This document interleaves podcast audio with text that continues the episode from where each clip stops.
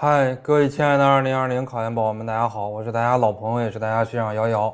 那么快到十一月了啊，我们在哔哩哔哩里边给大家更新一期节目，叫做《考研冲刺阶段常见的误区以及我们应该如何去应对的一些应对的方法》。快到十一月了，我们首先先说一下，很多同学就开始冲刺了。那么很多同学都在问，具体什么是冲刺呢？那么我给冲刺做了一个这样的一个定义。就是我们绝大部分考研的学生啊，如果是正常的一个情况下来复习的话，我们应该是从十月底到十一月底这段时间呢，叫做考研的冲刺阶段。到了十一月底的最后一次模拟考试，这次模拟考试的成绩呢，它就会无限的接近你考研真实的水平。那么到了十二月份呢，基本上就是一个调整的心态，调整半个月左右的时间，然后我们来上考场。所以说十月底到十一月底。这一段时间就特别的重要啊！这段时间呢叫做考研冲刺阶段。那么很多同学不了解啊，什么是冲刺？我给大家来讲一下啊。呃，我首先呢给冲刺下了这样的一个定义，我说考研有四个阶段，哪四个阶段呢？第一个阶段叫做不知道自己不知道，第二个阶段叫做知道自己不知道，第三个阶段就是知道自己知道，第四个阶段就是不知道自己知道啊。这是我们说到的第四这四个阶段，我们来详细给大家讲一下。第一个阶段基本上就是三四月份。你刚开始考研的时候啊，你不知道自己不知道，就是这个东西你具体知道不知道？你不知道的，你是不知道自己这个东西不知道，有的时候是一种不懂装懂的一种状态。那么第二个阶段呢，叫做知道自己不知道啊，你复习到一定程度了，你知道自己这个知识点，赫尔巴特的教育性教学呀，哎，这个辩证法呀，唯物论里边的那个哪个范畴呀，没有了解呀，哎，你知道自己不知道。那么第三个阶段呢，就是你复习到现在了，知道自己知道。啊，那么也知道自己很多不知道的东西，就是具体哪知道哪不知道，自己是知道的。第四个阶段呢，就是不知道自己知道，啊，就是你懵懵懂懂的，就是在不知不觉中已经达到了一个很好的状态了。就是用武林高手的话来讲，就是一个人剑合一的状态了。所以我们的考研呢，如果你是在第三个阶段向第四个阶段过渡的一个状态，你基本上已经复习完几轮了，已经。知道自己绝大部分都知道了，感觉自己没有什么复习的东西了，那么就差最后一步了啊，就差融会贯通，就差来背这一步了。那么这个阶段呢，就可以开始考研的冲刺了，就可以不想什么事情了，集中精力来背一背英语的作文呀，然后来背一背这个政治的大题啊，来多刷一刷政治的这个选择题啊。那么专业课呢，如果你的这个专业考选择题的话，你可以多刷刷题。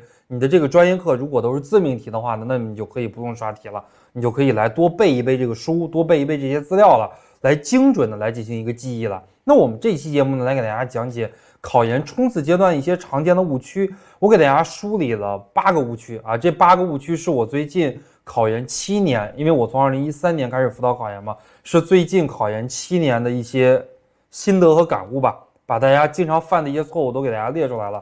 这八个误区，第一个是过早的脱离书本。啊，很多同学就是太早脱离书本了，到了十月份教材完全就不看了啊，就开始看这个资料了。那么实际上呢，我们应该如何应对呢？就是你在考研的，即使在冲刺阶段，每一周把教材翻一遍，就快速的翻一遍。比方说，我们拿教育学这个专业为例啊，中教史一两个小时时间，快速的翻一页几秒钟，一页几秒钟啊，一页十秒钟，一页十秒钟，快速的翻一下。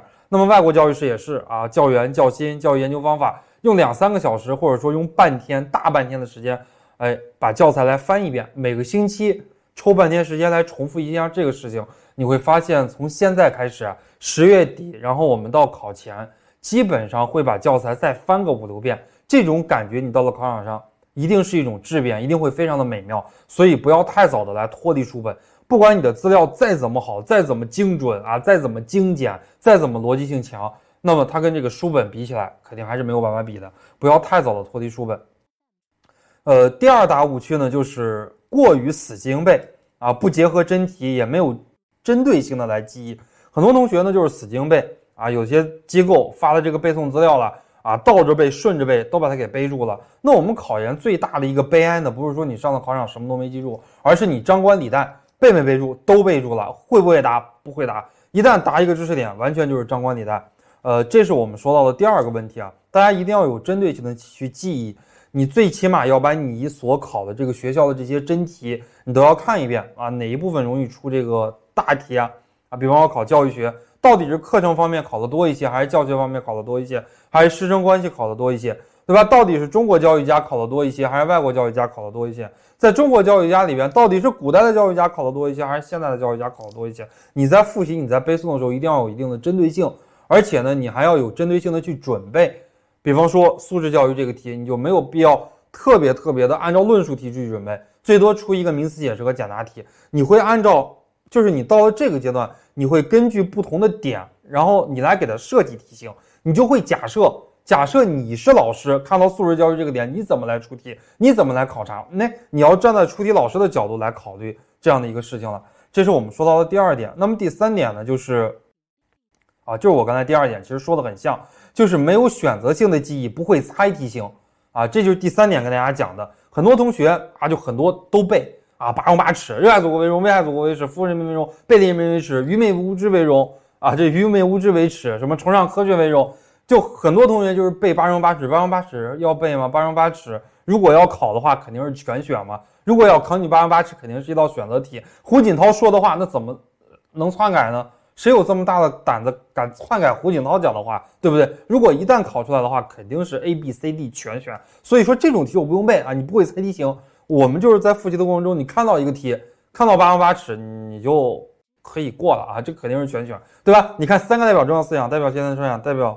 先进的文化代表最广大人民的根本利益，对吧？一看三个代表重要思想，肯定是一道多选题嘛？为什么呢？五选三的这个点嘛，或者是四选三的点，给你 A、B、C、D 四个，然后让你来选出三个，或者说题干可能已知你给你一个，然后让你四个里边选两个。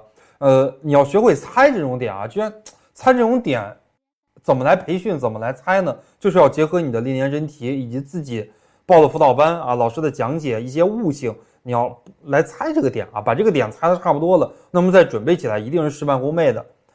这是第三点啊。第四点的话呢，就是完全不借助外力，或者是过于强调外力啊，这个都是不对的。有的同学完全不强不强调外力，完全不依靠外力，就自己现在复习的稀巴烂，根本就冲不起来啊。让报辅导班吧，不报；让买资料吧，不报啊。自己能行，对吧？有的学生甚至于教材都没有。很多同学的教材都是去图书馆去借，那你说你考研考个什么玩意儿？呃，这是一点。那么很多同学呢，过于依靠外力也不对，过于依赖辅导班啊，过于依赖资料，对吧？这个也不对。很多同学呢，现在一看这个复习的不好了，把现在的辅导班、把现在的资料全都扔了，全盘否定啊，然后现在再来买资料。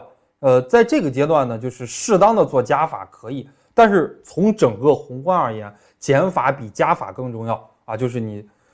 可能你有很多资料啊，你在十一月份之前，教育学你可能报的不止星火一个班啊，可能报了几个班，买资料可能不止星火一个资料，买了几份资料。那么呢，你到了十一月份要把其他的都给扔掉，那么选择一本适合你的资料，选择一个适合你的辅导班啊，你不要频繁的去换，频繁的去换的话，因为你了解这个辅导班，你了解这个资料，了解这个课程，你需要一定的适应时间的。你之前听的这个课，哎，老师这个风格。对吧？老师讲这个点可能不重要，那么你之后你又换了那个辅导班，老师讲课那个课告诉你这个点又重要了，你这个心理接受时间会很长的。这是我们说到的第四点哈，完全不借助外力或者说过于强调外力。那么第五点呢，就是过于迷信预测题，过于迷信押题，尤其是政治啊，尤其是政治，很多同学过于迷信这个政治的消四，政治的消四到底押的准不准？说句心里话，真准，坐牢一般的准。啊，就是你往前一步，你就是坐牢了，就相当于坐牢一般的准。什么叫相当于坐牢一般准？相当于泄题一般的准。肖四真的真的是真准。那么对于你政治考高分有没有用？真没用啊！因为我不止一次直接或者间接的参与阅卷，但我没有参与过政治的阅卷，问过很多政治的老师。应该你们报班，你们政治政治的老师也会给你们讲，政治那个大题本身，第一是好预测。因为政治考大题的考点就很少。第二的话呢，即使是预测到了，你不一定能得很高的分数。每年考完试之后，肖爷爷预测的准不准？准啊！最后考出来的话，分数稀巴烂。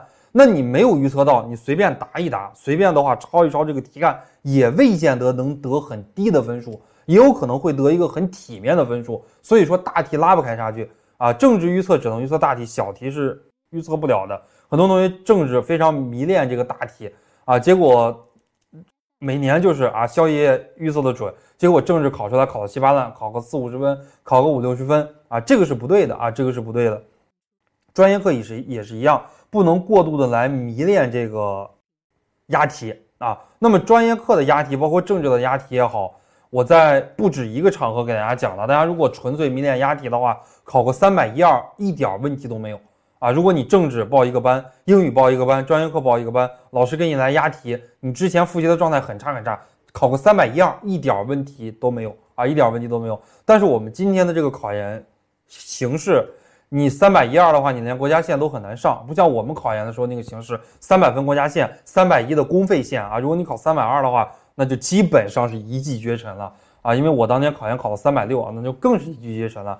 呃，这是我们说到的第五点啊，说到的第五点，呃，不要过分的来迷恋这个押题，政治和专业课都是一样，因为你想考一个很高的分数，不单单是这个押题能够起到作用的。那么第六点呢，考研冲刺阶段常见的误区呢，是过于强调题海战术不看书。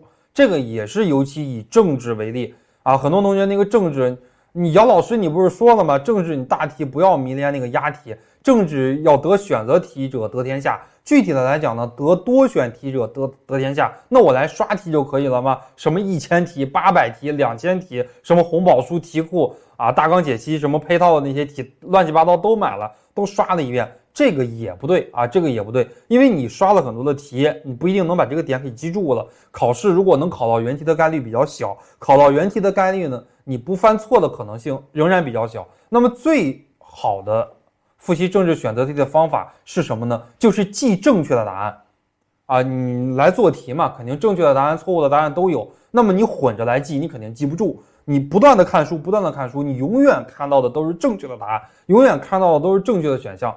啊，这个样子的复习方法，在最后的这个答题中，才能让你立于不败之地。这是我们说到的第六点。那么第七点，考研阶段、考研冲刺阶段常见的这个呃困惑，或者说常见的一个误区，是把大部分时间，或者说把很多的时间都放在英语的复习上。这个是绝对常见的一个误区。说学长呀，我英语不好。你说你英语不好，你在四五六七八月份，你多花一点时间根本没关系。但你到九月份的话，英语你如果想大的提分，想有质的变化很难了。这个阶段呢，尤其是到了十一月份，在考研冲刺阶段，我的一个建议，英语的复习时间每天最多最多最多不要超过两个小时，其中一个小时是为了保持语感，你可以做做完形，可以做做阅读，可以做做翻译，对吧？可以搞搞别的事情。那么一个小时的时间呢，放在你。属于一套你自己的模板的整理、记忆、背诵、理解、串联上啊，就是一个小时的时间放在你的英语作文上啊，一个小时时间呢用于你英语保持语感。就你现在的这个水平，四十分也好，五十分也好，六十分也好，你别掉了啊，能够保持住这个水平就行。你本来四十分，你想提高到五十分，想本来五十分你想提高到六十分也比较难啊，不是说完全没可能啊，比较难，投入产出比不高。所以说这个阶段呢，很多同学。仍然把每天四到六个小时的时间放在英语复习上，非常非常的不值啊！你如果每天四到六个小时时间在冲刺阶段你放在英语上，那么你其他的这个有效复习时间也无非就是五六个小时啊！五六个小时的复习时间，你又要复习政治，又要复习专业课，最后你想考上啊，这个难度非常非常的大啊！不是说完全不可能，难度非常的大。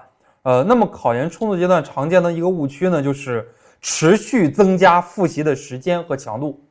这个也是绝对绝对错误的啊！这是第八个误区，这也是很多同学到了冲刺阶段最常见的一个误区。哎呀，学长呀，我之前没努力呀，我之前没有好好复习呀，我全靠十月底到十月底冲刺阶段，我不断的来提分呀。我之前复习八个小时，加加强度，我给它加到十个小时，加到十二个小时，十四个小时，十六个小时，甚至于更狠更黑啊！熬夜对吧？星巴克里边我点一杯那个最浓的美式咖啡，不要糖，不要冰块的那个美式咖啡啊！我在那一熬。熬夜啊，最后你打点滴打三天，对吧？很多同学都是这个样子的。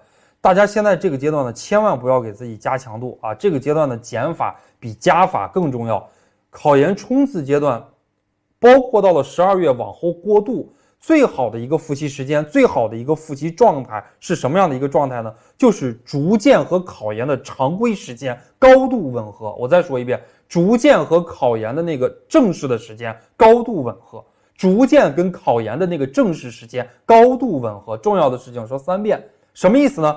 就是我每天考研的这个常规时间，考研的常规作息啊，就是十二月二十一号、十二月二十二号那两天常规的一个作息，我给大家讲一讲应该是什么样子的。早晨六七点起床，哎，我复习一个小时，然后到了八点半左右的时间，八点一刻到八点半左右的时间，我的精神高度集中，哎，我答政治也好，答专业课也好，我的状态特别特别的好。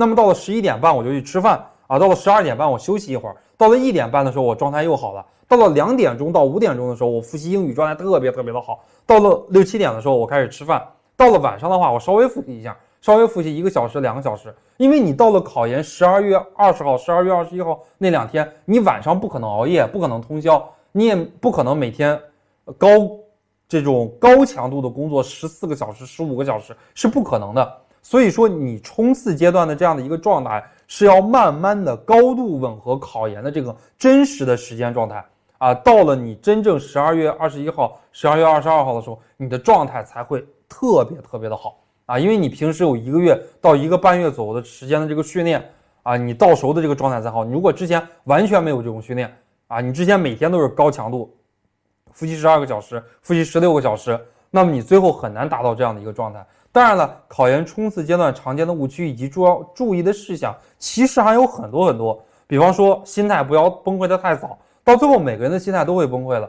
到考前，每个人都会觉得自己考不上，很正常啊。你如果自己觉得能够。考得上，这才不正常了。我告诉你，如果觉得自己最后十天、最后二十天你能考上了，我告诉你，那个叫回光返照，那个反而不正常了。